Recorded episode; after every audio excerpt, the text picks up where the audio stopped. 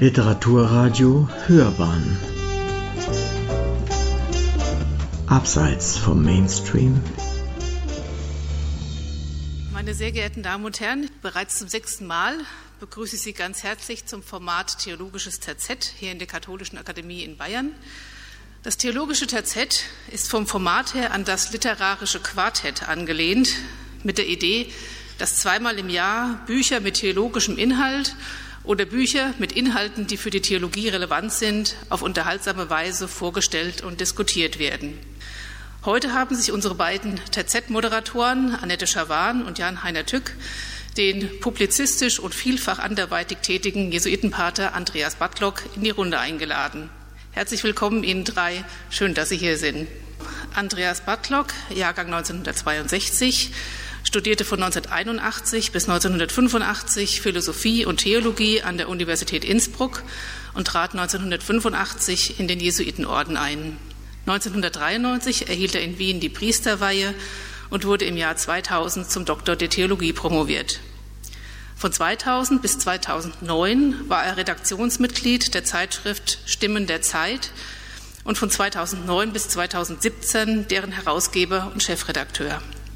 Seit 2014 ist Andreas Batlock Seelsorger an St. Michael München. Außerdem hält er Vorträge und publiziert Artikel und Bücher.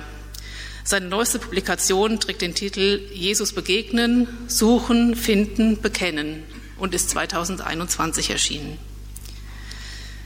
Zum Prozedere unseres Abends. Jeder unserer drei Diskutanten wird ein von ihr bzw. ihm selbst ausgesuchtes Buch vorstellen. Die Bücher sind diesmal Geist bewegt, synodale Wege in den Spuren Jesu gehen von Margit Eckhold, das Andreas Battlock vorstellen wird. Dann folgt Jan-Heiner Tück mit Ins Innere hinaus von den Engeln und Mächten von Christian Lehnert. Und schließlich stellt Annette Schawan Erneuerung aus dem Ursprung, Theologie, Christologie, Eucharistie von Walter Kardinal Kasper vor. Damit übergebe ich das Wort an Annette Schawan, die heute moderieren wird und wünsche Ihnen einen schönen Abend.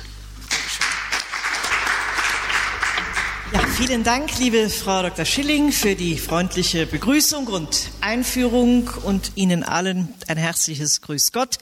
Ja, theologische Bücher, Bücher mit theologischem Inhalt oder solchen Inhalten, die für die Theologie interessant sind. Ich glaube, heute bewegen wir uns ganz klassisch in der Theologie. Zwei der Autoren und Autorinnen nämlich Margit Eckhold und äh, äh, Walter Kasper sind Dogmatiker, Dogmatikerin. Also wir sind heute ziemlich im Zentrum der Theologie unterwegs und auch unterwegs bei dem, was ja viele bewegt in der Kirche und um die Kirchen, Kirchen herum, nämlich die Frage der Erneuerung.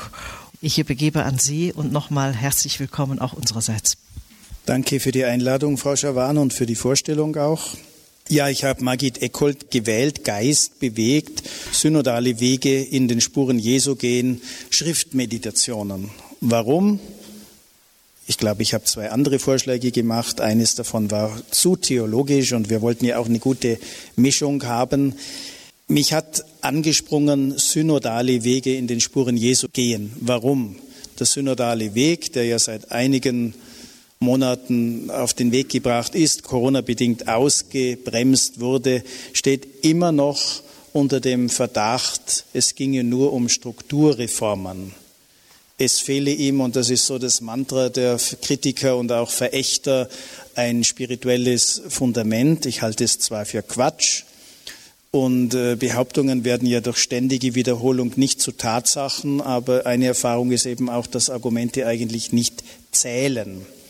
Als ich durch war mit dem Buch, habe ich mir gedacht, der Autorin Margit Eckhold nehme ich jedenfalls ab, dass sie geistlich fundiert ist. Das ist durch alle 38 Texte spürbar. Die meisten waren schon veröffentlicht, allerdings weit verstreut. Und sie hat den Lockdown genutzt, um daraus ein Buch zu machen und um diese vier Teilen zugeordneten äh, Texte neu zu ordnen, ein bisschen auch zu überarbeiten. Und aus meiner Sicht ist ihr das ganz gut gelungen. Und sie sagt gleich am Anfang schon, auch mit Bezugnahme auf den Brief, den Papst Franziskus 2019 an das pilgernde Volk Gottes, wie es heißt, geschrieben hat, dass Evangelisierung und Strukturreform immer zusammengehören. Eigentlich eine Banalität, aber es ist ja offenbar nötig, dass man das wieder und wieder betont. Und sie meint dann auch im Vorwort, dass der deutsche äh, synodale Weg vor einem Scheideweg steht. Es gab ja schon mehrere Plenarsitzungen. Äh, es gibt dort äh, zwei geistliche Begleiter, die nachträglich irgendwo dazu kamen, weil es eben diesen Vorwurf gab. Es geht nur um Strukturreformen. Bernd Hagenkort war der eine, der leider verstorben ist, was mir nahe geht als Mitbruder, und Maria Boxberg. Und wenn ich mir die Gesichter vorstelle der Bischöfe, Kardinäle und der vielen anderen, die den synodalen Weg bestreiten und bestritten haben, dann frage ich mich, wie es zu solchen Vorurteilen kommt. Aber so ist es eben. Es sind Predigten, geistliche Impulse und Meditationen zu ganz verschiedenen Anlässen. Zwei, dreimal taucht übrigens auch Ulm auf, eine Gemeinde, wo sie gepredigt hat. Ich fand es interessant, äh, die Gewehrsmänner, Michel de Certeau, ein schillernder Jesuit aus Frankreich, Papst Franziskus natürlich auch, äh, Sieger Köder. Es ist gesprochenes Wort, überarbeitet, gut lesbar. Manche Texte haben nur zwei Seiten, manche sind länger und durchgängig ist für mich zum Ausdruck gekommen, ja, das ist die Anstiftung oder die, das Werben dafür, neu, anders, tiefer auf Schriftworte zu hören, aus denen Margit Eckholt, sie ist ja Fundamentaltheologin und Dogmatikerin, dann ihre Schlüsse zieht. Sie ist selber in, ehrenamtlich auch in der Kirche in verschiedenen Gremien tätig, unter anderem dann auch im Forum 3 des synodalen Wegs, wo es um den Frauendiakonat geht. Ich erinnere daran, dass da ja mal Papst Franziskus eine Kommission gegründet hat. Die kam zu einem negativen Ergebnis. Da haben die einen gejubelt, die anderen nicht. Und jetzt ist diese Kommission neu eingerufen worden und im synodalen Weg heißt die Frauen in Diensten und Ämtern der Kirche. Ich äh, werde nie vergessen, dass mir bei einer ORF-Sendung in Wien mal die Vorsitzende der Frauenorden gesagt hat, wenn ihr Männer was wollt in der Kirche, ist es immer gleich Weihe und wenn wir was wollen, ist das Macht. Das ist mir in die Knochen gefahren. Margit Eckholt hat keinen brutalen oder aufdringlichen Stil. Ich habe es gerne gelesen und auch die eine oder andere Entdeckung gemacht. Ich predige seit über 30 Jahren, aber man ist dann immer neugierig, wie legt das jemand anderer aus und was sie von sich selber sagt, dass das aus der Lectio Divina, aus der geistlichen Schriftlesung erwachsen ist und auch eben persönliche Annäherung, das nehme ich hier ab, ich kaufe es hier ab. Man spürt auch stark, dass sie äh, oft für Gastprofessuren in Lateinamerika war, in äh, Argentinien, in Ecuador, an anderen Orten. Sie hat ja auch Lateinamerika Beziehungen dadurch, dass sie einen Austauschdienst organisiert oder mitverantwortet und das merkt man auch. Das ist nochmal eine andere Sprache als die sterile oder kalte Schreibtischtheologie, die ein Papst Franziskus zur Unfreude mancher Theologinnen und Theologen manchmal kritisiert, wenn er fragt, ist Theologie auch lebensdienlich oder nicht? Ja, und ich sage einfach kurz die vier Teile, denen die Texte äh, zugeordnet sind, vom Geist getragen, vom Geist geleitet, vom Geist erfüllt, vierter Teil vom Geist bewegt neue Schritte tun und denen ist dann immer zugeordnet ein Sachtitel Frauen verkünden. Das ist der erste Teil mit sechs Texten. Jesus Christus nachfolgen, 19 Texte, das Wort Gottes auslegen, elf Texte und der vierte Teil hat nur noch zwei Texte. Da geht es um den Frauendiakonat und dann um die symbolischen öffentlichen Bußbekenntnisse der Kirche. Sie beginnt dort mit Solic, aber es gab natürlich auch diese großen Vergebungsbitten im Jahr 2000 zum Jubiläumsjahr.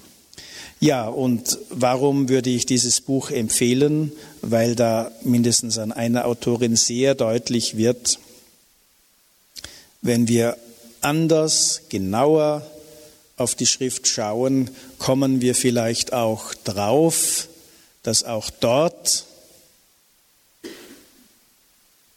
Potenzial ist, das für momentane Fragen hilfreich sein kann. Nicht hingebogen oder hingewürgt oder instrumentalisiert, sondern eben aus einem höheren, für das ja auch Papst Franziskus wirbt. Synodalität ist ein Zauberwort, aber das heißt ja nicht, wir stimmen ab über Wahrheiten, die sich nicht nach einem Abstimmungsprinzip umdrehen lassen, aber, was Kardinal Marx neulich im Diözesanrat sagte, so kann es ja auch nicht sein, dass eine kleine Minderheit die Mehrheit tyrannisiert, äh, indem, indem es heißt, das ist nicht zu ändern. Ich begegne oft dem Wort die Lehre Christi oder wir haben von Christus her nicht die Autorität, das oder das zu ändern ich werde in ein paar Monaten 60, also ich bin noch nicht so lange auf der Bühne, aber nach 30, 40 Jahren mich überzeugt manches gar nicht mehr, was ich früher geglaubt oder nachgeplappert habe. Und ich schaue mehr, wie wird argumentiert, sauber oder nicht sauber. Und Margit Eckhold ist für mich eine Theologin, die da glaubwürdig ist. Und Paul VI.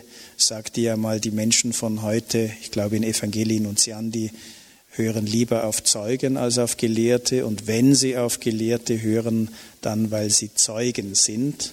Und man merkt dieser Theologin schon an mit ihrer Lateinamerika-Connection und auch mit anderen Ehrenämtern, die sie hat, dass sie Basiserfahrungen hat und eben fragt, wie kann sich etwas weiterentwickeln. Also es taucht mal das Theologenwort auf Ekklesiogenese, Kirche im Werden. Verbindet, sie verbindet es meistens mit Papst Franziskus auch, der ja immer für eine Kirche im Aufbruch wirbt.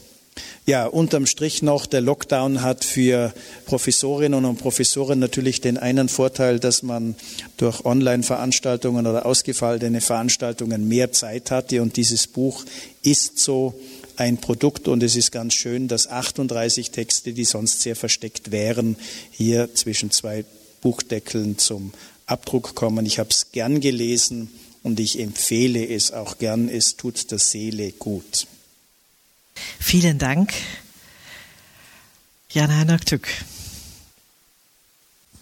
Ja, herzlichen Dank für die Vorstellung. Also ich kann zunächst auch äh, anschließen. Ich finde an dem Buch gut, dass deutlich wird, dass hier eine Theologin wirklich auch sich den Texten der Heiligen Schrift aussetzt, sie durchmeditiert und um eine Sprache ringt, die passgenau quasi auf die Adressaten, Adressatinnen bezogen ist. Also es ist eben hier nicht im schlechten Sinne eine Reflexionsvirtuosin am Werk, die quasi den Anhalt an der Lebenswirklichkeit der Menschen äh, also den Kontakt dazu verloren hat. Es ist ein Plural, der gesetzt ist, synodale Wege, also sie geht nicht als einzelne mit kreativen, am Schreibtisch geborenen Ideen einen Weg, sondern sie geht ihre Wege mit anderen. Dadurch wird deutlich, Kirche ist quasi äh, kein Ensemble von Ego-Agenturen, die durch Originalität aufblitzen, sondern ist eine Gemeinschaft, die versucht, aus der Heiligen Schrift Impulse zu gewinnen für eine zeitgemäße Christuszeugenschaft, um das mal so zu sagen. Äh, und die Auseinandersetzung mit der Heiligen Schrift bleibt nicht im kognitiven Stehen, sondern sie geht dann auch weiter, indem sie zu einer praktischen Nachfolgegemeinschaft in der Spur Jesu wird. Und ergänzend zu Andreas Batlock will ich vielleicht noch drei Motive nennen, die mir bei der Lektüre dieser 38 Meditationen aufgefallen sind. Das erste ist die Sensibilität für Frauen in der Heiligen Schrift und deren Charisma, auch äh, bei Mystikerinnen.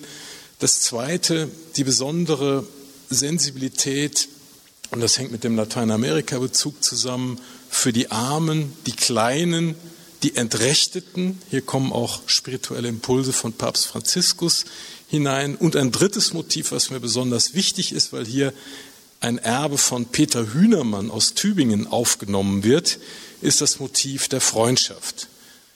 Ich kenne Margit Eckhold seit der Promotionszeit bei Peter Hühnermann und es ist ja wenig bekannt, dass Peter Hühnermann nicht nur der scharfe Analytiker und kritische Analytiker lehramtlicher Dokumente war, dass er nicht nur derjenige ist, der quasi die Dokumente des Zweiten Vatikanums nochmal ediert und kommentiert hat in einem Gremium, äh, dass er eine spekulativ hochwertige Christologie vorgelegt hat, sondern dass er sich immer auch bei seinen Schülerinnen und Schülern darum gekümmert hat, dass die spirituelle Erdung der Theologie äh, irgendwie angeschoben wurde. Und hier spielte das Motiv der Freundschaft eine wesentliche Rolle. Hühnermann hat eigentlich in der Christusfreundschaft den maßgeblichen Impuls ja, für ein zeitgemäßes Christentum gesehen auf der Basis von De Verbum 2, ein Text, den Margit Eckhold auch sensibel kommentiert, um es in ein Wort zu bringen.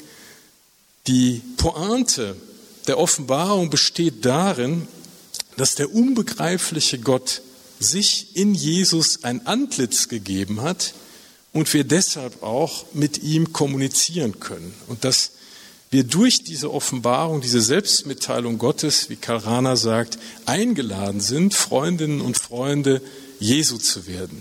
Und dieses Motiv der Freundschaft zieht sich eigentlich durch die Meditationen immer wieder durch, wird dann auch eucharistietheologisch konkretisiert.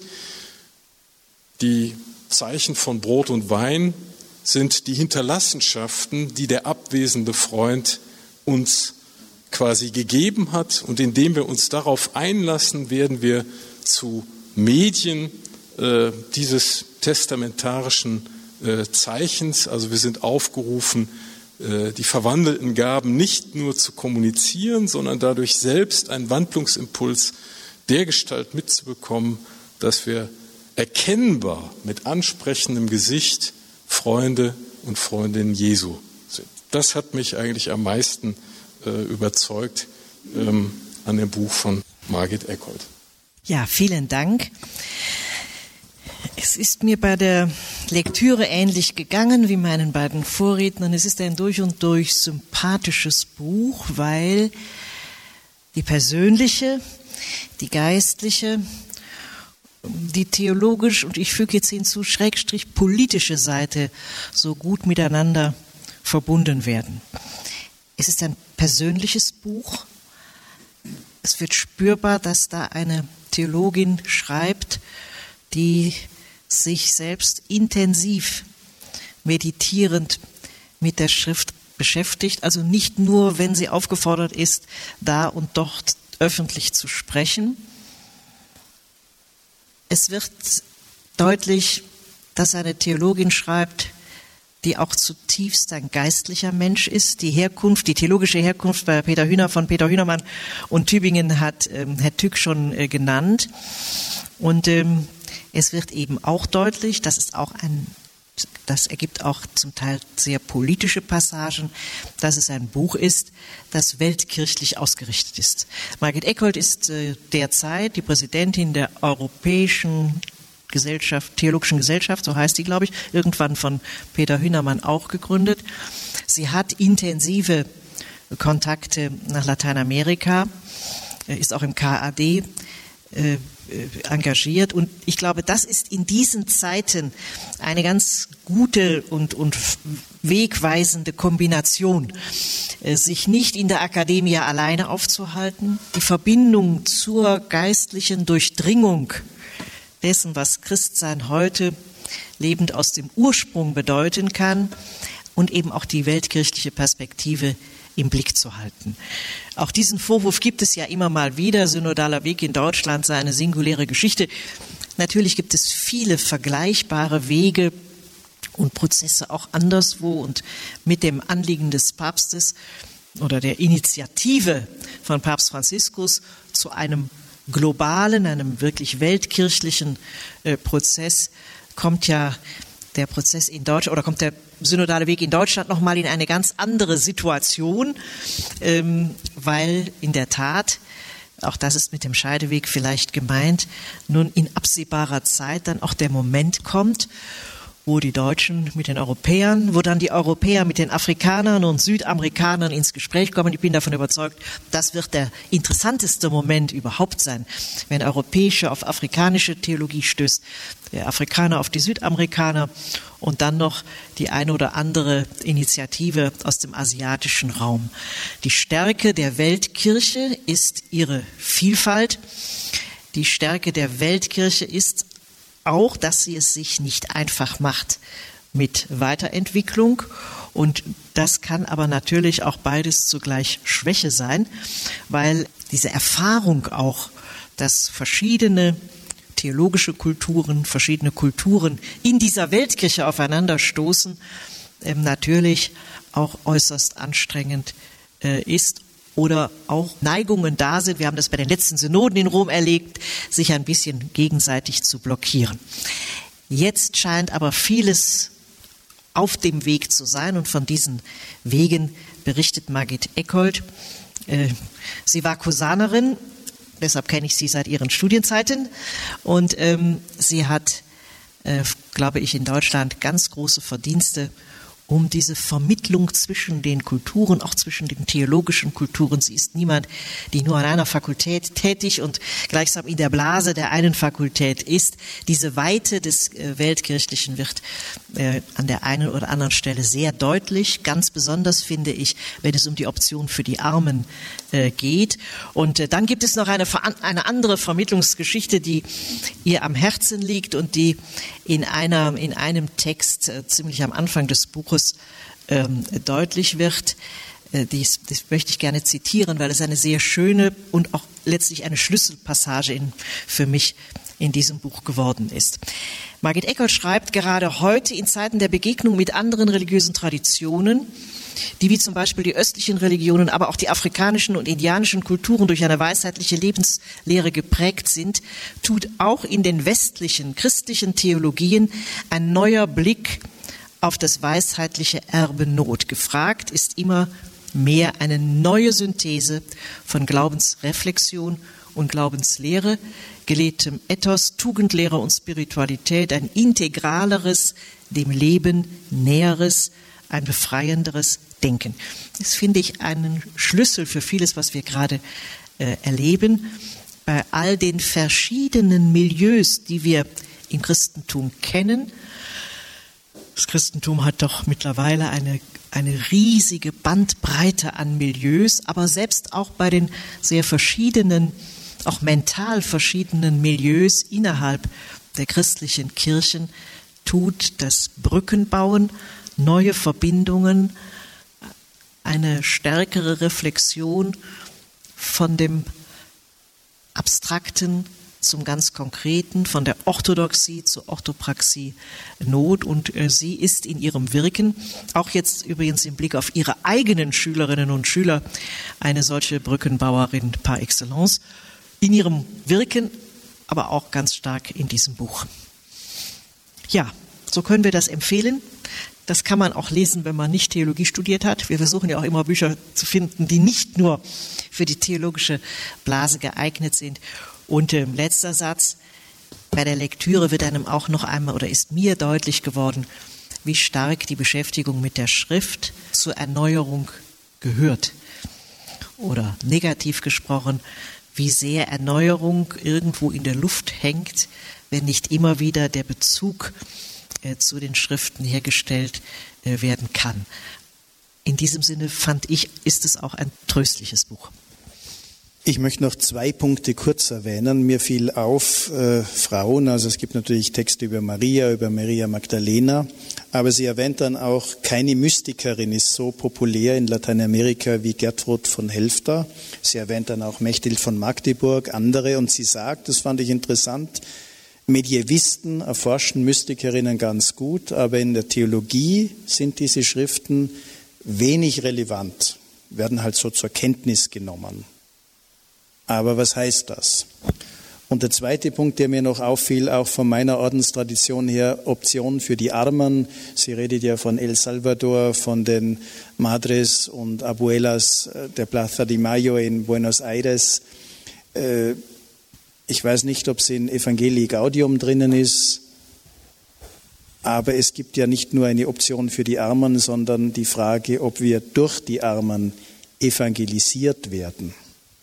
Und wenn ich das mit dem ersten Punkt äh, verbinde, frage ich mich auch, äh, lünchen Sie mich nicht, Evangelisierung durch Frauen. Wir sind in der Kirche an einem Punkt, wo man dann immer sagt, ja, man kann nicht 50 oder 60 Prozent der Christen ausschließen. Ich erlebe es im Moment einfach als Bereicherung in Gremien, in der Zusammenarbeit nur ein Männerclub ist halt ärmer, als wenn es gemischt ist. Und wenn wir Männer lernen, in der Kirche auch als Theologen anders hinzuhören, dann tut sich vielleicht was in der Kirche. Und das war für mich so ein bisschen der Spirit dieses Buches, das ich deshalb als sehr bereichernd erlebt habe. Und sie ist ja keine, keine Kampfdame im Sinn von Propaganda, sondern sie wirbt in einer Art und Weise, die mich als männlicher Theologe nachdenklich macht. Und das ist für mich ein Gewinn. Dass es ohne Frauen langweilig ist in der Kirche, haben wir Frauen ja immer versucht zu sagen. Schön ist von einem Jesuiten zu hören. ja, dann gehen wir zum zweiten Buch, das Jan Heiner Tück vorstellen wird, Christian Lehnert von den Engeln und Mächten ins Innere hinaus. Bitte schön. Jetzt komme ich zu Christian Lehnert, der einen dritten Essayband geschrieben hat von Engeln und Mächten ins Innere hinaus. Dieses Buch ist vielleicht ein Komplement zu dem Lyrikband Cherubinischer Staub, den Lehnert vor einigen Jahren veröffentlicht hat. Cherubinischer Staub, das ist schon ein Titel, der eine Spannung in sich enthält. Die Cherubim, die Seraphim, das sind diejenigen, die den Jubel vor Gott bringen. Sie gehören zu den himmlischen Chören und die Kirche versucht in der Liturgie beim Sanctus in diese himmlischen Chöre einzustimmen aber dass wir weit entfernt sind vom ekstatischen Jubel der englischen Chöre, ist auch klar. Aber dadurch, dass Lehnert daran erinnert, setzt er auch ein Signal gegen Doxologiemüdigkeit. Er will einfach deutlich machen, dass die Kirche auch ein Gegenraum ist, der Sprachpraktiken, Denkweisen präsent hält, die quer stehen zum funktionalistischen, technokratischen Denken der Moderne. Die Moderne hat eigentlich die Engel verabschiedet, die Engel sind eigentlich tot, sie sind auch aus der akademischen Theologie weithin abgewandert. Gebildete wissen noch, dass es Dionysius Areopagita gibt, dass Thomas von Aquin einen Traktat über die Engel geschrieben hat, dass Erik Peterson sich damit beschäftigt hat und so weiter. Aber de facto sind sie aus den Lehrplänen verschwunden. In der Literatur taucht das Verschwundene wieder auf nicht nur bei Maya Hadalab, bei Thomas Hürlimann, sondern eben auch hier bei Christian Lehnert. Und jetzt ist es allerdings nicht so, dass er versuchen würde, quasi Reflexionen über diese flüchtigen Bewegungswesen zu schreiben, sondern er bietet, und das ist ein gewisser Vergleich auch jetzt zu Margit Eckolds Buch, er bietet eine Fülle von Miniaturen. Die einen sind biografisch geprägt und erinnern daran, dass Lehnert zu Zeiten der DDR Bausoldat war und schwierigsten Konstellationen ausgesetzt war, dass er evangelischer Pfarrer in einer sächsischen kleinen Gemeinde war, bevor er dann als Dichter und Theologe durchgestartet ist. Und er versucht eben diesen Engeln auf die Spur zu kommen. Und das ist natürlich gar nicht so leicht. Ähm, schon der Titel ins Innere hinaus zeigt etwas an. Auch hier haben wir wieder so eine Gegenstrebung. Ins Innere, das geht eigentlich eher hinein, aber er setzt das Hinaus dazu. Und er will eigentlich deutlich machen, dass dort, wo man ganz tief ins Innere hineingeht, plötzlich das andere in einem selbst zur Wirklichkeit werden kann. Und das ist der zweite Umweg, den ich kurz gehen möchte. Ich habe vor ein paar Tagen in Vorbereitung der Poetikdozentur, zu der in diesem Semester Christian Lehnert in Wien eingeladen ist, mit einigen Studenten und Studentinnen einige Passagen aus diesem Buch gelesen und habe sie zunächst gefragt, können Sie eigentlich mit Engeln was anfangen? Nö, spielt keine Rolle. Klar, in der Bibel kommt das vor, da gibt es so ein paar Geschichten, die sind präsent. Und dann meldete sich eine tschechische Studentin aus Brünn, die erzählte, ja, es gibt in Brünn eine Geschichte, die in der Stadt ziemlich bekannt ist. Und zwar gibt es eine Unterführung, die gerade nachts äußerst gefährlich zu passieren ist. Das ist nur eine schwache Neonbeleuchtung. Und vor einigen Jahren sind zwei junge Frauen so im Abstand von 50 Metern da durchgegangen und die erste wurde von zwei Männern überfallen. Was da im Einzelnen passiert ist, will ich jetzt gar nicht schildern. Und die zweite ist so da durchgekommen. Später, als die beiden Täter von der Polizei verhört waren, wurden sie gefragt, warum haben sie denn die zweite Frau nicht überfallen? Ja, da lief doch eine große, mächtige, athletische Gestalt neben ihr. Die Frau sagte, das stimmt überhaupt nicht, ich bin alleine gegangen. Das Einzige, was ich gemacht habe, ich habe ganz, ganz innig gebetet um Schutz, dass mir nichts passiert. Ich verkneife es mir jetzt, das zu entmythologisieren äh, und lasse es so stehen. Das ist eine also Provokation, äh, denen auch Lehnert äh, in seinem Buch nachgeht, denn er beginnt äh, seine Sammlung mit einer solchen Begebenheit. Ich hatte schon erwähnt, er war Bausoldat in der DDR, er war in einer Kaserne und er setzt als Vorwort voraus eine völlig verrückte Begebenheit. Und zwar ist einer seiner Mitkameraden bei Nacht aus der Kaserne heraus an den Wachen vorbei und hat im Kasernenhof einfach so vor sich hin gebrummt und gesummt und kuriose Bewegungen gemacht. Das fiel plötzlich auf. Scheinwerfer leuchten. Leute mit äh, Maschinenpistolen haben auf ihn gezeigt und ihn zur Rede gestellt, was denn da los sei. Und er hat sich völlig sonderbar verhalten. Er wurde dann verhört.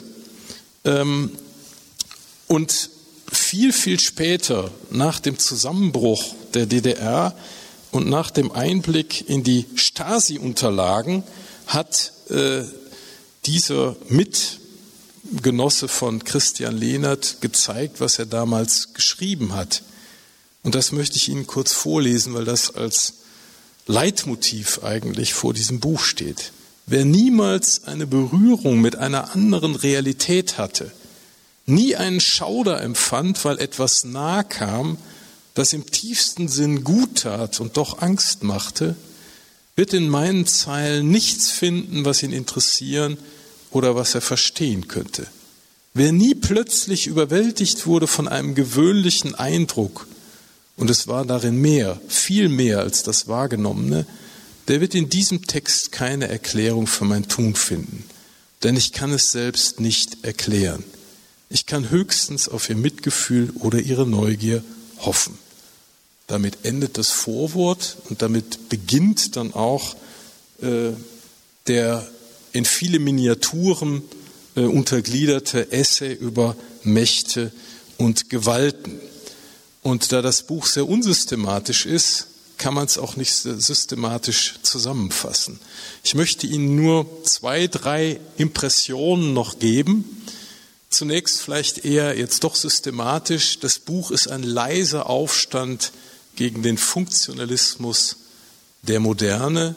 Es formuliert nachdenklich ein Unbehagen einer fugendicht abgeschlossenen Immanenz, in der sich scheinbar viele Zeitgenossen bewegen. Es ist ein Votum dafür, die metaphysischen Antennen auszufahren und neugierig hellhörig zu werden auf das, was möglicherweise ganz überraschend passiert. Das Buch geht natürlich den biblischen Geschichten, in denen Engel vorkommen, nach und deutet sie sehr sprachmächtig aus. Es bietet aber auch quasi solche Situationen, wo Unvorhersehbares geschieht. Und hier kommt ein zweiter Gesichtspunkt, den ich nennen möchte. Ich hatte schon gesagt, dass dieser Kamerad da in dem Hof gesummt und gebrummt hat.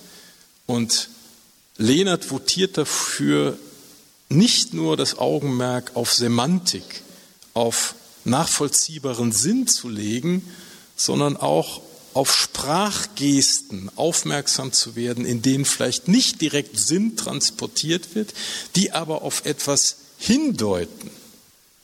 Und ohne jetzt Engel, die Gestalten des Gestaltlosen, dingfest machen zu können, sieht er doch angelische Spuren in der Wirklichkeit, wo solche Verweise auf Transzendenz geschehen.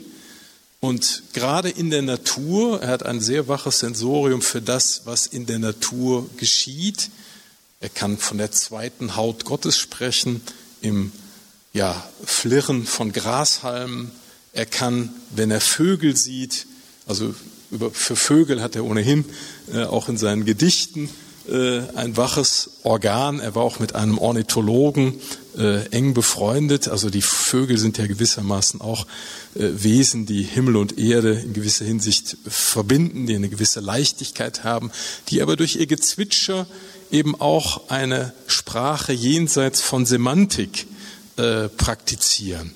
Und Lehnert würde sagen, ja auch im Summen, im Brummen, im Singen, im liturgischen Gesang, Halleluja, kann irgendwie etwas Wirklichkeit werden, was uns über diese Alltagswirklichkeit hinausführt. Muss nicht sein, kann aber sein. Und auf diese Möglichkeit des Unmöglichen äh, in vielfältiger Weise hinzuweisen, das ist eigentlich ja dieser, dieses Buch, ähm, was man auch nicht in einem Male durchlesen muss. Man kann sich immer mal wieder eine Miniatur herausnehmen ähm, und die akkurate Beschreibungskunst, die Christian Lehnert seit den korinthischen Brocken eigentlich schlagartig bekannt gemacht hat, die ist auch hier am Werk. Das ist also der dritte Essay, nachdem er auch bei Paulus das verstörende Damaskus-Erlebnis ins Zentrum gerückt hat und bis in die Grammatik der Paulusbrief hinein diesen Verstörungen nachgespürt ist, so äh, macht er das jetzt hier quasi auch äh, bei Widerfahrnissen, wo etwas geschieht, was eigentlich gar nicht geschehen sollte oder könnte, aber doch geschieht. Und wenn Sie so etwas, ja, den Spuren des Transzendenten nachspüren wollen und dafür auch, also nicht jeder hat ja dafür eine Sprache, aber Lehnert hat dafür eine Sprache, also er tastet dem Unsagbaren in der Sprache nach, dann ist das ja äh, ein Buch, das sehr bereichert und das ich zur Lektüre empfehlen möchte. Vielen Dank, Pater Bartlock. Ja, leichte Kost ist dieses Buch nicht. Ich kenne den cherubinischen Staub nicht, obwohl das ein entzückender Titel ist und vor allem, weil es dünner ist als das andere Buch, äh, Der Gott in einer Nuss, fliegende Blätter von Kult und Gebet. Ich meine, das sind natürlich Hingucker. Äh, ich glaube, Miniaturen trifft's ganz gut. Ich habe zuerst gedacht, ah, Aphorismen, wenn ich im Beichtstuhl sitze und niemand kommt, kann ich da mal zwei, drei Texte lesen. Es sind ja auch ganz kurze dabei. Aber ich habe mir dann gedacht, oh Gott, Gott sei Dank muss ich es nicht rezensieren. Es ist auch eine Fülle. Miniaturen trifft es aus meiner Sicht. Und was du gerade gesagt hast, metaphysische Fühler ausstrecken. Jetzt fange ich aber anders an. Ich bin natürlich auch mit Engeln aufgewachsen, bei Sacré-Cœur-Schwestern in Bregenz, die mich behüten und so weiter. Dann kam irgendwann Raumschiff Enterprise, wo man dann merkt, was wird da für ein Galaxienstaub äh, produziert und stößt man da auf Engel oder nicht. Als ich in Innsbruck studiert habe, war das Engelwerk am Petersberg in Silz zwischen Landeck und Innsbruck sehr populär. Krude Geschichten. Und jetzt noch ein Sprung. Wir haben mal in den Stimmen der Zeit, aber ich glaube unter Martin Mayer, nicht in meiner Regentschaft, ein Editorial von Bernhard Grom veröffentlicht, der Engelboom. Ja. Und wenn man eine Forsa-Umfrage machen würde oder sonst was, wer glaubt an die Dreifaltigkeit oder an die Unfehlbarkeit oder an sonst was, dann schneiden diese theologischen Brocken viel schlechter ab, als wer glaubt an Engel. Und dann gibt es natürlich den Anselm Grün, 365 Engel für jeden Tag und den Engel das, das, das, das, das. Also danach gibt es ja schon einen Engelglauben und warum sage ich das jetzt? Weil wir einen Brief bekommen haben aus Freiburg, wo sich der Verlagschef aufgeregt hat, in den Stimmen der Zeit bei Herder verlegt erscheint ein kritisches Editorial über den Engelboom. Und im selben Verlag würden doch so viele Engelbücher produziert, natürlich auf der spirituellen Schiene. Also ich glaube, von Anselm Grün gab es keinen bösen Brief, aber der Verlagschef hat sich gemeldet. Also das ist die Diskrepanz ein bisschen, ja. Und dann weiß man natürlich als Theologin oder Theologe Engel, ja, das ist eine Funktion, erinnert, äh, aber Engel kann jetzt nicht die Dreifaltigkeit oder Maria vom Thron der Hierarchie verdrängen, sie erinnern. Ich bin ein Fan von Alex Stocks poetischer Theologie und Dogmatik, die die systematische Theologie viele ratlos zurückgelassen hat. Ich erinnere mich, dass Alex Stock mal beschreibt einen Altar in Florenz. Ich glaube, das heißt Predella. Da ist die, die, die Vertreibung aus dem Paradies dargestellt, wo ein Engel Adam und Eva rausweist. Und dann ist diagonal dazu eine Verkündigungsszene, wo ein Engel Maria bittet. Also zuerst vertreiben Engel und dann bittet ein Engel und macht deutlich, wenn du nicht mitmachst, dann ist das Projekt Menschwerdung äh, in Gefahr. Und Alex Stock war für mich ein Theologe, er ist ja leider schon verstorben, der Dinge aus der Kunst aufgreift, mit Theologie verbindet, wo es dann Klick macht. Und bei einer Reihe von Texten hier beim Christian Lennart hat es bei mir auch Klick gemacht, so sehr dann manches Feuerwerk so ist, dass ich drei Wochen später nicht sagen könnte, was war jetzt da der Sukkus. Aber es ist anregend. Und wie gesagt, Sie müssen nicht dafür in den Beichtstuhl kommen, aber wenn Sie irgendwo bei einem Eis sitzen oder so, es gibt Texte, man kann so ein Buch mitnehmen und reingucken und sagen, ich habe jetzt 20 Minuten Zeit, es regt zu etwas an. Und neugierig macht natürlich von Engel, Engeln und Mächten, auch von dieser gewissen Aversion, wenn dann Engel äh, wichtiger werden als die Dreifaltigkeit, aber nochmal Miniaturen und auch Engel als, als Metapher für eine Chiffre äh, trifft es für mich ganz gut. Und ich überwinde damit oder habe damit auch eine gewisse ja, theologische Beißhemmung äh, gegenüber dem Thema überwunden, ja, was nicht so leicht ist. Ja, vielen Dank. In der Tat verbinden sich ja mit Engeln viele Krudengeschichten und auch viel Kitsch. Ähm, das ist so, aber auch der Kitsch und die vielfältige Präsenz von Engelfiguren ist ja auch ein Hinweis auf den immer wieder neuen Versuch, etwas zu verstehen und eine, ein Vertrauen ausprägen zu können, dass da eine Kraft ist, die wir nicht beschreiben können, aber die damit verbunden wird. Ein ganz wunderbarer Satz in dem Buch ist für mich der Satz von Christian Lehner, der Engel ist Geste, die Bedeutung ist Gott. Allein dieser Satz ist eine, lässt sich wunderbar meditieren und, und ja, und dann finde ich, es ist ein Buch, das, das ungewöhnlich viele Anläufe, so habe ich es empfunden, nimmt, um dieses Numinose zu beschreiben, wohl wissend, dass es dafür keine Sprache des Menschen gibt. Das aller Versuch, es so zu beschreiben, dass etwas klar wird in der Art, wie wir uns Klarheit vorstellen durch Sprache, äh, nicht geht. Also eigentlich auch ein bisschen ein Buch über Vergeblichkeit. Das zu versuchen, dingfest zu machen. Und meine beiden Vorredner haben es schon angesprochen. Ich glaube, und irgendwo habe ich es auch gelesen. Es ist auch ein Buch, das irgendwie quer steht zu vielem, das nicht nur als Funktionalismus in dieser Welt existiert, sondern auch an Funktionalismus in der Christenheit. An irgendeiner Stelle spricht er von der Wohlstandsfrömmigkeit. Das gibt es ja unter uns auch, diese also Wohlstandsfrömmigkeit einerseits und andererseits diese immer ausgefeiltere Sprache, mit der der Eindruck erweckt wird, als sei jetzt doch in Sprache gebracht, was dahinter steckt, wenn wir von Gott und Geist, äh, von den Engeln und von vielem anderen sprechen. In der Kunstfertigkeit, mit der er mit Sprache umgeht, zeigt sich auch die Grenze der Sprache finde ich. Und je kunstfertiger, umso mehr wird diese Sprache, diese Grenzen von Sprache deutlich. Aber genau die Grenzen sind es, an denen wer liest, auch der Weg zur Reflexion und Meditation beginnen kann. Für mich ist es auch ein Meditationsbuch. Vielleicht darf ich anschließend an das, was Sie gesagt haben, noch eine äh, Sache anfügen.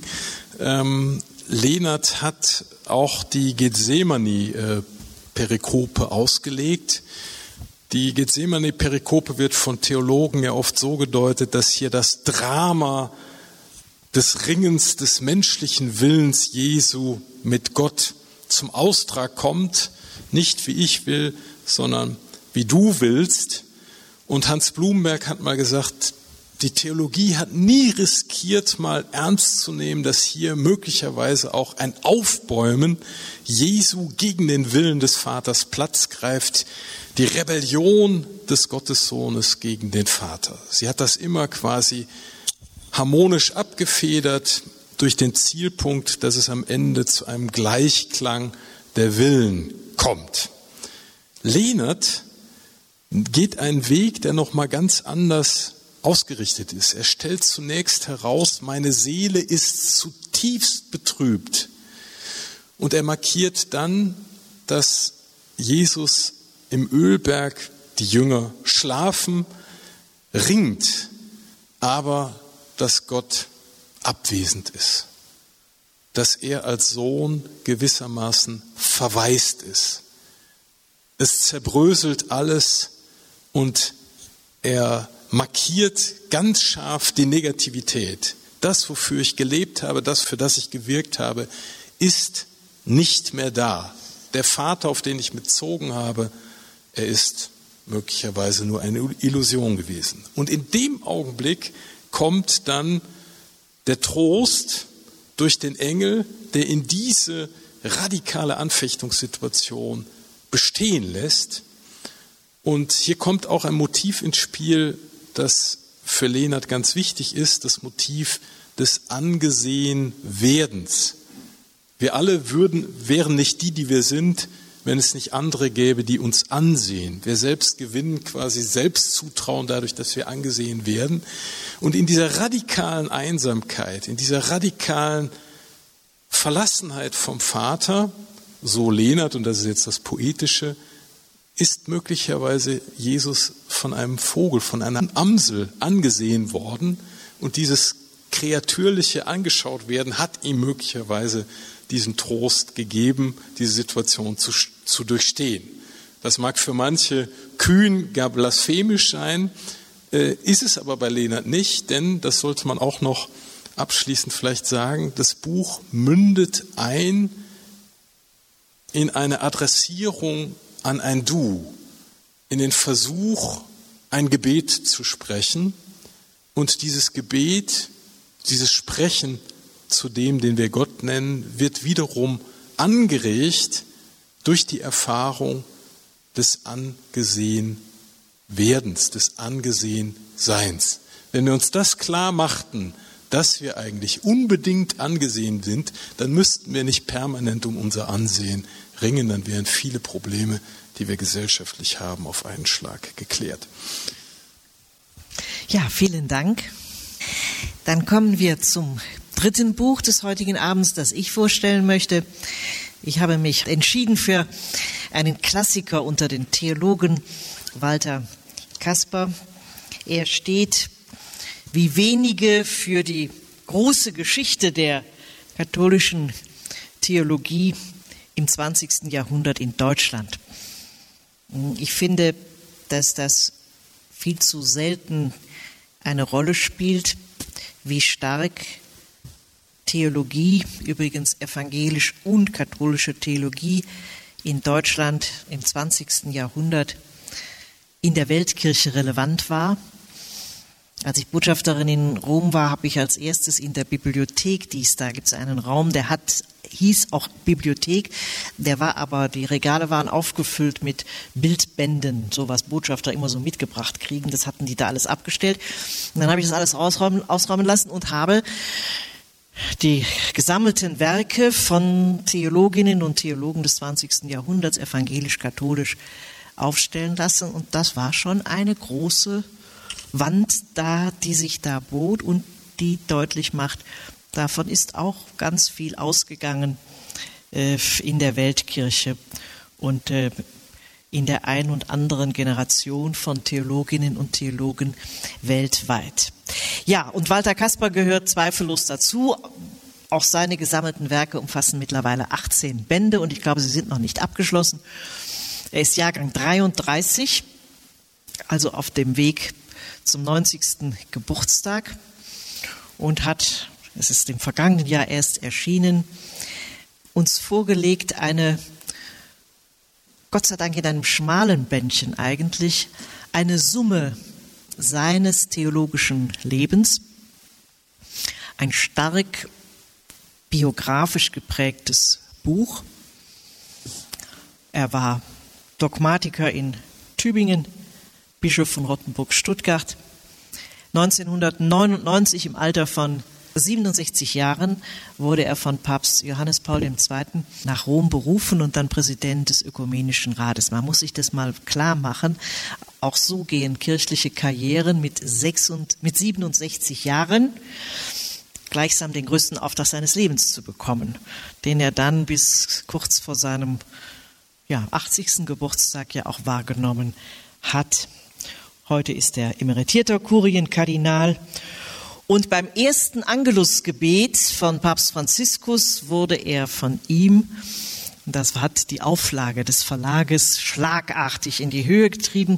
Papst Franziskus hat das Buch eines bedeutenden Theologen aus Deutschland empfohlen, nämlich das Buch mit dem Titel Barmherzigkeit. Und der Herder Verlag freut sich bis heute darüber, dass dieser Hinweis kam. Der Papst wollte damit das Schlüsselwort seines Pontifikates deutlich machen und hatte während des Konklave von Walter Kasper die spanische Ausgabe dieses Buches bekommen. Also der hatte vom Verlag die spanische Ausgabe bekommen, hat überlegt, wem kann ich das denn jetzt geben, der das lesen kann und hat es Bergoglio gegeben, in dem Moment sicher nicht ahnend, dass das der nächste Papst sein wird. Das als Anekdote zu diesem Weg eines prägenden, eines großen Theologen des 20. Jahrhunderts. Walter Kasper schreibt drei große Kapitel Theologie, Christologie, Eucharistie. Und er nennt die Reflexion zu diesen drei Themen Erneuerung aus dem Ursprung. In dem großen Kapitel Theologie finden wir eine nochmal wunderbare Zusammenfassung dessen, was die Tübinger Schule ausmacht. Seine Kollegen von damals, die Debatten von damals, das, was auf den Wegen hin zum Zweiten Vatikanischen Konzil sich ereignet hat. Also wir werden noch einmal rückversetzt in die erste Hälfte des 20. Jahrhunderts. Breiten Anteil nimmt interessanterweise Guardini äh, ein, liturgische Bewegung, wie dann das alles eingeflossen ist in das Zweite Vatikanische Konzil. Die Tübinger Schule, sie galt und gilt also eine aufgeschlossene und manche sagen liberale Theologie. Er selbst gilt übrigens in Rom als Liberaler. Das bringt ihm dann natürlich auch gehörig Gegenwind äh, ein. Ähm, wir würden jetzt, glaube ich, nicht auf die Idee kommen, ihn einen Liberalen zu nennen. Ist ein, ist ein Klassiker. Als ich dieses Buch gelesen habe, habe ich gedacht, habe mich so erinnert an die Sprache meines Theolog in meinem theologischen Studium unserer Generation ist das alles zutiefst vertraut, weil das waren unsere Lehrer, die so geschrieben, diese Akzente gesetzt und diese Entwicklungen aufgezeigt haben. Interessant war für mich nach jedem dieser drei Kapitel auch, dass er so eine Übergabestimmung, in so einer Übergabestimmung schreibt. Nachdem er Revue passieren lässt, was die Zeit seines nun langen Lebens als Theologe, als Bischof und dann als Mitglied der Kurie sich ereignet hat, von Bedeutung gewesen ist, worum gerungen wurde. Klammer auf, er und Küng haben zum Beispiel in Tübingen massiv gerungen. Zeitweilig war noch Josef Ratzinger dabei, der hat sich dann aber frühzeitig nach Regensburg äh, abgesetzt. Also die, das viele Ringen das in diesem Theologe, langen theologischen Leben sich ereignet hat, in dem er mittendrin stand, das äh, wird noch einmal deutlich. Und dann kommt gegen Ende dieser Kapitel auch aber so etwas wie der Auftrag an die, an die heutigen Theologen und Theologinnen, an die jetzige Theologie, an die Theologie des 21. Jahrhunderts. Also jemand, der auch sagen kann, das, was wir geklärt haben, worüber wir gerungen haben, das ist jetzt nicht vom Ergebnis her für alle Zeit. Wir haben es so beschrieben. Wir haben auf diese Weise gerungen. Aber jetzt ist Zeit, nochmal das und das und das zu klären. Auch neue Sprache zu finden. Das fand ich eine, jeweils sind es nahezu liebevoll geschriebene Passagen, die Theologen des 21. Jahrhunderts sollten. Und dann kommt das, was gleichsam noch einmal auch, worum neu gerungen werden muss. Natürlich gehört zu dem Buch die Feststellung, ich zitiere es mal wörtlich, nicht ein aufgeregter Aktionismus. Die geistliche Erneuerung ist Quelle und Mutter aller kirchlichen Erneuerung. Das ist eine schöne Brücke zu Margit Eckhold und dem, worüber wir eben gesprochen haben. Also nicht glauben, dass in dem, was, wie wir es formulieren und wie wir es initiieren, sich schon Erneuerung ereignet, sondern noch einmal an den Ursprung der Quellen. Bei Margit Eckholt war es die Schrift. Hier ist es viel von dem, was im 20. Jahrhundert dann noch einmal in eine, ja, auch in eine theologisch neue Sprache äh, gebracht wurden. Er zeichnet letztlich vor allen Dingen in diesem ersten Kapitel, aber auch in den beiden anderen seinen theologischen Weg nach. Das zweite Kapitel beschäftigt sich mit christologischen Entwicklungen oder Entwicklungen in der Christologie, auch dem, worum in diesem 20. Jahrhundert gerungen wurde. Und da gibt es diese einen interessanten Zusammenhang, finde ich, ähm, nämlich zwischen Relevanzverlust und Identitätsdiffusion der Christen. In dem Fall jetzt bezogen auf die katholischen Christen. Seine Überzeugung also ist, der Relevanzverlust schreitet voran. Das ist ja ein großes Thema in beiden Kirchen gerade. Wie relevant sind wir eigentlich noch? Wie, wie relevant werden wir sein in 10 und 20 Jahren? Das ist mit vielen Ängsten besetzt, mit viel Ungewissheit. Kaum jemand vermag eine, eine Vision zu formulieren. Das Schlüsselwort in vielen Schilderungen auch der Führungskräfte in den Kirchen geht immer um Rückbau. Wir müssen zurückbauen, wir müssen uns aus diesem und jenem zurückziehen, weil uns die Kräfte dazu fehlen. Und Walter Kasper sagt, ja, Relevanzverlust, der wird nur überwunden werden, wenn wir die Identitätsdiffusion überwinden. Sprich, es ist uns Mentalität und Sprache abhanden gekommen, die uns als Christen identifiziert. Woraus speist sich die Mentalität von Christinnen und Christen heute? Was bedeutet Ihnen heute Jesus der Christus. Eines seiner großen Bücher, die in meinem Studium gleichsam Pflichtlektüre waren, von Walter Kasper war Jesus der Christus. In Tübingen hieß das Buch dann immer äh, Walter der Kasper. Es war, es war völlig klar, jeder und jede hat es gelesen. Das ist, äh, das ist ein, ein Klassiker gewesen. Und diese Frage, was antworten wir heute auf die Frage, für wen halten mich die Menschen, ist für Walter Kasper eine ganz starke oder ein, ein Schlüssel für die Frage von Identität und Relevanz. Interessant in allen drei Kapiteln finde ich auch, dass er nicht bei der Forderung oder bei der Beschreibung der denkerischen Durchdringung einzelner Themen bleibt, sondern immer wieder auch deutlich wird, wenn wir überzeugen wollen, wenn das Christentum eine Perspektive wirklich entwickeln will, dann braucht es diesen Überstieg zur Tat, zur befreienden, zur versöhnenden, zur heilenden Tat. Das ist eine, ein sehr schöner pastoraler Dreiklang. Das, worin sich Christentum in dieser Welt des 21. Jahrhunderts verwirklicht, muss versöhnend, heilend, befreiend wirken. Das ist gleichsam äh, Kern dieser Identität äh, aus dem Glauben an Jesus Christus. Ja, und dann schließlich das Kapitel Eucharistie, auch noch einmal einfach historisch interessant, die Beschreibung der liturgischen Bewegung ab dem Ende des 19. Jahrhunderts, die, der Gang durch die Debatten seiner Lebenszeit und des Konzils. Auch so einzelne Sätze, das ist dann meistens sind das nur zwei, drei Zeilen, in denen etwas aufgegriffen wird von dem, was gerade diskutiert wird, ohne dass er näher darauf eingeht. Also wenn er etwa über die Epiklese spricht, am Beginn, sozusagen im Kontext des Hochgebetes, sagt, das ist ein klares Zeichen, dass es keine Eigenmächtigkeit der Kirche und des Priesters gibt. Es ist der Geist, es ist die Anrufung des Geistes.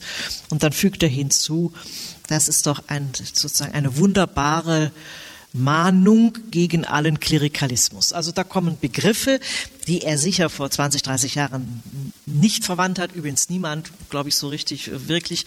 Ähm, heute ist es ein sozusagen entstehender Begriff, wenn wir über Schwäche sprechen oder wenn wir sprechen über äh, Verirrungen und so kommen dann auch in diesem Buch immer mal wieder so Sätze, die den Bezug zu heutigen Debatten herstellen und auch so ein kleiner Wegweiser darstellen, manches noch einmal detaillierter wahrzunehmen, als wir das tun, uns nicht immer mit den gleichen Themen und Schablonen auch abzugeben, sondern genauer hinzuschauen, hinzusehen und dann eigentlich auch wahrnehmen zu können, was in diesen in diesen Erneuerungsprozess mit hineingenommen werden muss. Interessant auch, ich sehe Herrn Professor Levin hier, wie er dann die, im Zusammenhang mit Eucharistie die ökumenischen Fragen angeht. Ähm, das ist schon eine, ja, auch manchmal bin ich geneigt zu sagen, hat, trägt auch Züge von Vergeblichkeit. Ähm, die Argumentationen also etwa die, wie er es beschreibt, ähm, nahezu martialische Ablehnung der Realpräsenz durch Luther. Auf der anderen Seite die vielen Bemühungen, die ja auch in seiner Zeit bei ihm persönlich gelegen haben, zu Annäherungen zu kommen. Und dann für jemand theologisch Interessiertes hochinteressant, noch einmal wieder zu lesen in 30 Zeilen, warum es aber so schwierig ist und warum es immer noch nicht geht. Und jemand wie ich denkt dann, naja, die letzte Frage wird vermutlich erst am Ende, am Tag nach dem jüngsten Gericht beantwortet sein. Und, ähm, die Wirklichkeit hat all diese Debatten auch eingeholt. Das muss man dann schon auch kritisch sagen. Es ist interessant zu lesen und es kommt einem nochmal alles, alle theologische Reflexion auf, die man so auch selbst betrieben hat. Aber es wird auch klar, wie es eigentlich, wie eigentlich gerade jetzt diese Ökumene so so wichtig ist, wie, wie sie lange nicht mehr war, wenn wir an das denken, an den Krieg denken, wenn wir denken an ja, an einen Machthaber in Russland, der das, was er jetzt getan hat, nie getan hätte, wenn er nicht wüsste, dass er die russische Orthodoxie hinter sich hat. Und dass er am Ende immer wieder von Kyrill auch Zustimmung erfährt. Wie wichtig ist in solchen Zeiten wirklich Ökumene und nicht mehr nur an diesen Detailfragen äh, so bedeutsam und zentral sie theologisch sind, festzumachen, sondern die Kraft der Ökumene in die Welt hinein äh, zu sehen. Auch das kommt an dieser und jener Stelle bei Caspar durch. Die Kirche nicht um ihrer selbst willen, sondern weil sie einen Auftrag in der Welt hat. Und zugleich vom, ich zitiere ihn, vom Bann gesellschaftlicher Plausibilitäten und von unserer sündigen Versklavung an irdische Begierden äh, befreit zu sein. Also Befreiungsgeschichte, Geschichte des Selbstständigwerdens, Geschichte der Zivilcourage. Und so kommt er auch zu dem Ergebnis, die Zukunft liegt nicht in der Wohlstandskirche, sie liegt in der Märtyrerkirche.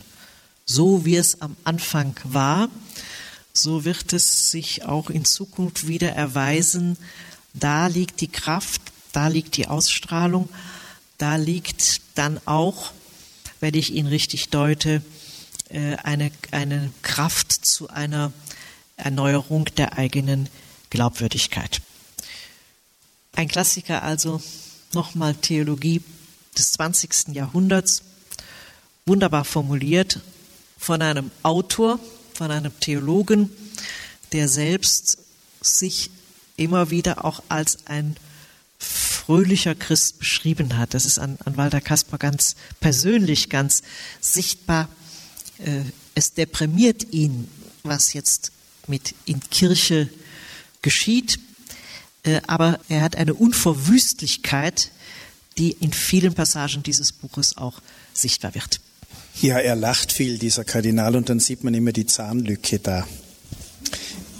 Ich finde es bemerkenswert, er schaut ja auf 70 Jahre so bewusst zurück. Ich glaube, er kam von Münster nach Tübingen und äh, wurde ja dann Bischof nach einiger Zeit, 99 das hat seiner Theologie auch nicht geschadet. Ich glaube, in die Niederungen der Pastoral und dann wurde er nochmal nach Rom geholt. Sie erinnern sich sicher alle, dass er ja 93 mit äh, Lehmann und Oskar Seyer zusammen, die drei oberrheinischen Bischöfe, diesen Hirtenbrief äh, veröffentlicht hat. Da wurde er dann sicher weltweit eigentlich bekannt, weil er gemaßregelt wurde von Rom und die Kardinalsernennung, ich glaube 2001, kam ja dann sehr spät. Wenn man einen Autor persönlich ein bisschen kennengelernt hat, ist es immer noch was anderes. Ich fühl mich, fühlte mich am Anfang immer klein neben dem Walter Kasper, aber er macht einen nicht klein. Ich bin Bregenzer und er ist im Sommer immer drei, vier Wochen in Wangen. Und meistens besuche ich ihn da dann. Ich sage dann immer, dass ich an der Metzgerei vorbei muss, wo es diesen guten Leberkäse gibt, für den die Bregenzer nach Wangen pilgern. Und er ist ja immer ganz unkompliziert. Ja. Ich habe viel gelesen als Student. Mein hochverehrter Lehrer Walter Kern in Innsbruck hat einmal im Jahr immer Theologen und Theologinnen von außen geholt. Metz, Jüngel aus Tübingen, so eine Woche. Kaspar war nie dabei, aber da habe ich von der Tübinger Schule das erste Mal erfahren. Und so beginnt er ja hier. Es ist wirklich biografisch und äh, spannend. Und zur Guardini gehört ja zum Beispiel auch Josef Weiger. Äh, ich war einmal in Mooshausen mit einem Pfarrer und sagt dann so der Führerin, ja, äh, ich bin oft in dieser Pfarre und ich bin ja so wie Guardini und Weiger und habe den Pfarrer klein gemacht, mich groß. Dann sagt die Führerin durchs Haus, wissen Sie, der Josef Weiger war vielleicht der bessere Theologe als Romano Guardini. Oder Romano Guardini hätte sich nicht so entwickeln können, wenn es nicht den Pfarrhof von Mooshausen gegeben hätte, wohin er von Berlin im Krieg von den Nazis vertrieben kam. Und Josef Weiger war ja ursprünglich Novize in Bayron, glaube ich, ja. Also ich finde es sehr spannend, den ersten Teil vor allem, weil es biografisch ist. Und man merkt da auch, 99 kam Kasper nach Rom. Er war ja auch in Augsburg dabei, aber da war er, glaube ich, noch Sekretär des Rates unter dem Kardinal Cassidi und dann wurde er Präsident. Man merkt, dass Begegnungen ihn verändert haben und er erzählt ganz am Anfang des ersten Teiles, dass er mit einem koptischen äh, Bischof, der als äh, The Church's Iron Man galt, im Auto sitzt und der klopft ihn zuerst an, ob er ja äh, wirklich katholisch ist und die Trinitätslehre verstanden hat, er, Kaspar. Und dann kommen sie auf Hefele zu sprechen. Und dieser koptische Bischof kennt diese Konziliengeschichte auch. Und schon bricht das Eis, verändert sich das Misstrauen und die werden fast Freunde und haben eine andere ein anderes Debattenniveau. Und mir gefällt es ganz gut, dass im Buch mehrere Stellen auftauchen, wo man merkt, ja, Theologie muss sich profilieren und auch abgrenzen, aber sie kann auch dazulernen von den anderen und es geht manchmal besser über persönliche Beziehungen als über Argumente, weil ich dann anders hinhöre. Und das beeindruckt mich äh, in diesem Buch sehr. Ich habe zuerst gedacht, meine Güte, der wird jetzt 90. Äh, lebt er noch? Ja, das weiß ich ja. Schreibt er noch? Ja. Und ich denke, solange Walter Kasper lebt, schreibt er auch, obwohl ich vom Lektor der Gesamtausgabe weiß, wie geht ein Verlag um, wenn es eine Gesamtausgabe gibt und in einem anderen Buch auch, in einem anderen Verlag auch noch was erscheint. Das muss man dann in den Ergänzungsband und in den nächsten Ergänzungsband noch äh, reinnehmen. Wo er mir nahe gekommen ist, das war in der deutschen Botschaft vom Heiligen Stuhl im Juni 2018. Das möchte ich schon kurz sagen. Mir ging es zwar noch nicht gut, weil ich in dem Jahr vier Operationen hatte, aber im April 18 ist mein erstes Buch über Papst Franziskus erschienen und der Vorschlag der Frau Schawan war eine Präsentation in Rom und Bernd Hagenkort hat Jürgen Erbacher vorgestellt und Walter Kasper hat Andreas Batlock vorgestellt. Also der Papst hat mein Buch noch nicht erwähnt, sowas ist mir nicht passiert. Aber dass der Kasper das macht, das bislang hat mich schon hat mich schon gefreut und dann kommt man halt ins Gespräch und Wangen oder wenn ich in Rom bin, dass ich ihn besuche, gehört dazu. Und ich, was möchte ich damit sagen? Man liest es dann nochmal anders. Also Logos-Christologie, äh, Pneuma-Christologie, das ist mir als Theologe bekannt, aber natürlich jetzt auch mein Studienabschluss liegt 22 Jahre zurück. Ich lese solche Bücher gegen meine fortschreitende Verblödung. Und ich empfehle solche Bücher, weil es eine Art Auffrischung ist vieles Bekanntes aus dem Studium wieder wachruft. Und ich staune einfach über die Frische, mit der ein Walter Kasper das sagen kann. Und mein Eindruck war wirklich wie mit dieser Anfangsszene mit dem koptischen Bischof, er lässt auch durchscheinen, obwohl er seine, ich meine es nicht negativ, geschlossene Welt hat, und Sie haben ihn ja zu Recht als Klassiker bezeichnet, dass er immer offen war und offen blieb durch den äh, päpstlichen Rat zur Förderung für die Einheit der Christen für anderes und andere. Und äh, das kann man ja nicht von jedem Bischof oder Kardinal sagen. Mir gefällt natürlich auch als ein Franziskus-Autor, dass Kaspar nicht müde wird, davor zu warnen, Papst Franziskus für ein theologisches Leichtgewicht zu halten nur weil dessen Vorgänger Professor Dr. Papst war und Jorge Mario Bergoglio kein Professor Doktor ist. Aber das ist eine andere Geschichte. Ich habe mich gefragt, ja, ich würde das jetzt nicht unbedingt meinen Eltern empfehlen, so ein Buch, aber Theologiestudierenden, die jetzt mit ganz anderen Voraussetzungen kommen, würde ich das als Einstiegsdroge um Geschmack zu machen auf Walter Kasper, schon empfehlen, auch weil es immer wieder biografische äh, Einsprengsel hat, die ja auch sehr menschlich sind. Und Theologen und Theologinnen sind ja auch Menschen. Ich weiß, dass er ist kein Geheimnis, äh, Vorbehalte gegen den synodalen Weg hat und auch sehr stark sagt, das kann nicht nur Strukturreform sein. Das sagt er auch, aber sehr gewinnend finde ich äh, im Vorwort. Einem Walter Kasper ist es natürlich immer ein Anliegen zu schauen, welches Innovationspotenzial birgt Geschichte. Und dann nicht zu schnell zu sagen, das alles Vergangenheit, das versteht niemand mehr. Ich denke, wenn man, je mehr man weiß, mir geht es jedenfalls so, desto vorsichtiger wird man mit manchen Urteilen und Traditionalisten kann man die nur mit Tradition erschlagen, weil Tradition meistens nur zwei, drei Jahrhunderte sind und Kaspar schöpft natürlich aus einem riesigen Fundus und das hat ihm als Professor geholfen, als Bischof wahrscheinlich auch und in seinen römischen Positionen erst recht. Also warme Empfehlung. Dankeschön. Ja, vielleicht darf ich äh, noch auf drei neue Akzente hinweisen, die sich in diesem Buch äh, finden lassen, also zumindest nach meiner Wahrnehmung. Äh, der Dreiklang ist schon genannt worden, Theologie, Christologie, Eucharistie. Das erste Kapitel, wo es vor allem um die Tübinger Schule geht, mündet ein in ein Votum für eine theologische Wende.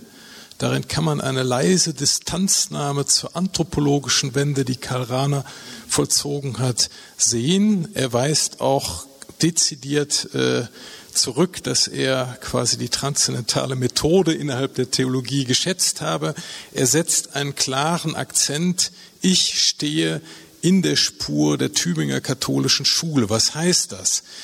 Die katholische Tübinger Schule hat einen Begriff von Überlieferung, der letztlich quasi in Gottes Offenbarung, in, der geschichtlichen Selbstoffenbarung Gottes quasi fundiert ist und die Kirche als eine Gemeinschaft versteht, die sich durch die epochalen Wandlungen von Antike, Mittelalter, Neuzeit, Moderne hindurch doch irgendwo immer wieder erneuert zwar, aber sich durchhält.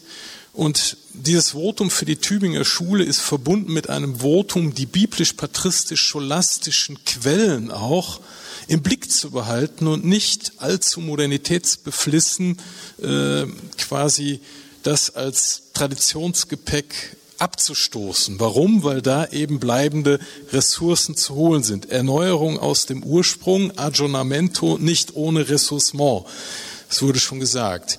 Das Zweite ist, dass quasi der Gottesbegriff nicht abstrakt bleibt, sondern in der Inkarnation des Logos eine konkrete Prägnanz findet. Und das ist ein zweiter neuer Akzent. Jesus der Christus, Frau Schawan hat es erwähnt, hat damals in den 70er Jahren versucht, den exegetischen Konsens aufzunehmen und zunächst eine Christologie von unten zu entfalten. Also das Leben Jesu, sein Wirken, seine Taten, quasi unter Berücksichtigung des jeweils majoritären Konsens der historisch-kritischen Exegese nachzuzeichnen. Davon nimmt er eigentlich Abstand, also vom Third äh, Quest äh, ist hier nicht die Rede. Er votiert für eine Christologie von oben. Das heißt, er setzt an bei Inkarnations- und Kenosis-Figuren. Und da möchte ich nochmal eine Brücke schlagen zum Barmherzigkeitsbuch Misericordia. Da steckt das Wort Chor, Herz drin, mit denen die elend dran sind.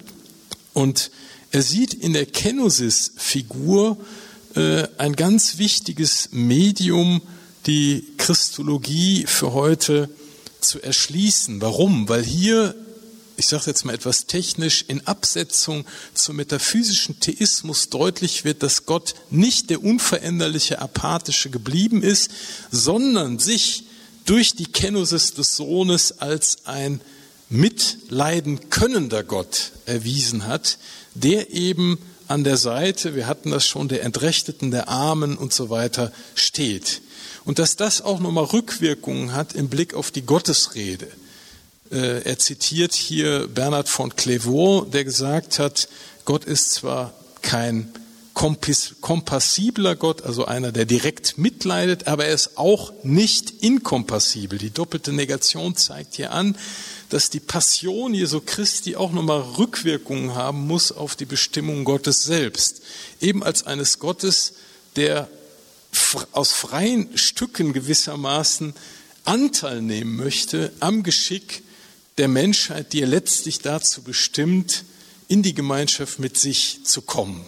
Und die Christologie bleibt deshalb nicht abstrakt, und das ist der dritte Punkt, sie findet ihre Konkretion in den Zeichen der Eucharistie. Hier wird deutlich, Jesus ist nicht nur eine historisch rekonstruierbare Figur der Vergangenheit, die wir in die Galerie der bedeutenden äh, Religionsstifter einreihen können. Nein, er kommt uns nah im Wort, das autoritativ verkündet wird in der Eucharistie, die gefeiert wird. Hier gewährt er die von uns nicht machbare Gabe seiner Gegenwart, die uns verwandeln kann. Und das ist interessant.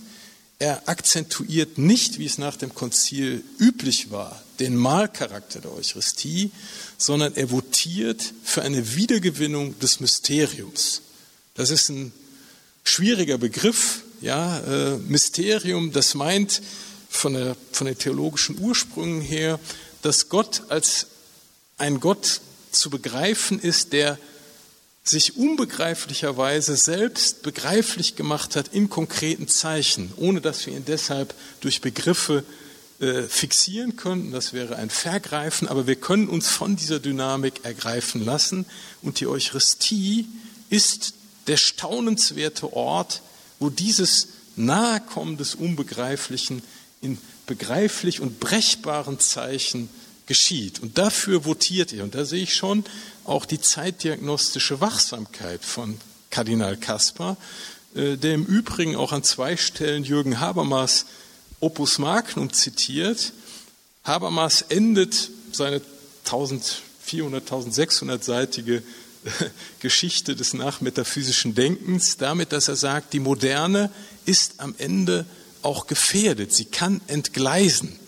Aber es gibt da religiöse Akteure, die im Ritus, die in der Liturgie meinen, noch Zugang zu einer starken Transzendenz zu haben, die sie quasi praktisch befähigt, Solidaritäts- und Gerechtigkeitspotenziale daraus zu ziehen. Und das macht eigentlich den Dialog zwischen säkularen Akteuren, die keine Antenne mehr für Transzendenz haben, und transzendenzbejahenden religiösen Akteuren im Sinne eines Schulterschlusses interessant. Und dass Kardinal Kaspar diese Motivlagen aus dem Habermas herauszieht und korreliert mit der Eucharistie als dem Ort, wo wir genau solche Gerechtigkeit und Solidarität fördernden Ressourcen im Sinne einer Erneuerung herausziehen können, das finde ich macht auch eine erstaunliche zeitdiagnostische Wachsamkeit dieses jetzt schon hochbetagten Theologen deutlich. Insofern äh, möchte ich auch dieses Buch aus theologischen Gründen wärmstens empfehlen. Bitte schön. Also ich möchte kein Plädoyer für die Heiligsprechung von Päpsten halten, davon halte ich nicht viel, aber man muss dem Johannes Paul II. schon zugestehen, dass er immer einen guten Riecher hat. Er hat gewusst, warum er den Josef Ratzinger nach, nach Rom holt und so lange in diesem Amt lässt. Und dass er den Kasper geholt hat, heißt ja auch was. Meine, Kasper war der Mastermind wahrscheinlich, der Herausgeber der dritten Auflage vom LTHK, Lexikon für Theologie und Kirche. Er hat den Erwachsenenkatechismus, den deutschen, verfasst oder mitverfasst. Äh, er war, glaube ich, äh, Generalsekretär einer Bischofssynode. Und solche Leute, die dann auch pastorale Erfahrung haben, in den Vatikan zu holen, wo es ja auch nicht immer nur theologisch zu und her geht, noch dazu in dieses sensible Amt des Präfekten oder zuerst Sekretärs zur Förderung der Einheit der Christen, da muss man schon auch einen Riecher haben. Und ich glaube, das hat der Kirche gut getan. Für ihn ist es sicher auch was, dass er natürlich jetzt mit Franziskus jemanden hat, äh, mit dem er theologisch kann, obwohl er sich, glaube ich, zu Recht dagegen wehrt, dass er sozusagen der Haustheologe des Franziskus wäre. Das ist ja der Pater Cantalamessa, der jetzt auch Kardinal wurde. Und äh, die rufen sich jetzt nicht so an. Er sagt halt dann, wenn er mich anruft oder holt, dann sage ich was. Aber ich denke, das zeigt auch, es gab ja eine Tendenz unter Johannes Paul II., viele Professoren zu Bischöfen zu machen, weil die bösen Professoren sonst die Bischöfe überlisten. Das war eine Tendenz, ist auch nicht immer gut, aber für mich ist Kaspar eine gelungene äh, biografische Gestalt, Professor, bischöfliche Verantwortung auch mit den Niederungen, der Pastoral, wie man dann manchmal so abschätzig sagt, und dann nochmal im Vatikan eine Multiplikatorenstelle, äh, wo man sagt, naja, der hat schon was geleistet. Und ich staune, dass der in diesem hohen Alter, jetzt wird er ja 90 nächstes Jahr, noch so fit ist, auch mit dem, was du sagst, zeitdiagnostisch, wach. Und nicht nur, weil er seit zehn Jahren jetzt emeritiert ist. Und er sagt ja dann schon manchmal wehmütig, ab 80 ist man eine tote Maus in Rom, man hat keine Sekretärin mehr oder keinen Sekretär und keine Beziehungen, aber er ist noch wach und fit geblieben und ist nicht am Golfplatz oder sonst wo. Und der Theologie und ich glaube auch der Kirche schadet das nicht. Ja, wunderbar. Das waren unsere drei Bücher, die wir Ihnen vorgestellt und empfohlen haben.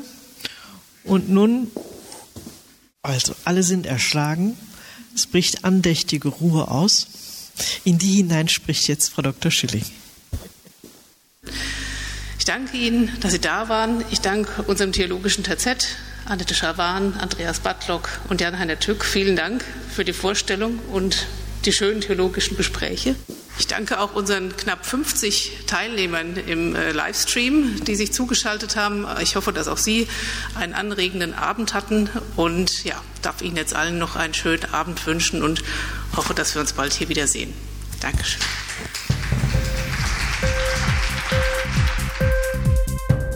Dir die Sendung gefallen? Literatur pur, ja, das sind wir. Natürlich auch als Podcast. Hier kannst du unsere Podcasts hören. Anchor, Spotify, Apple Podcasts, iTunes, Google Podcasts, Radio.de und viele andere mehr.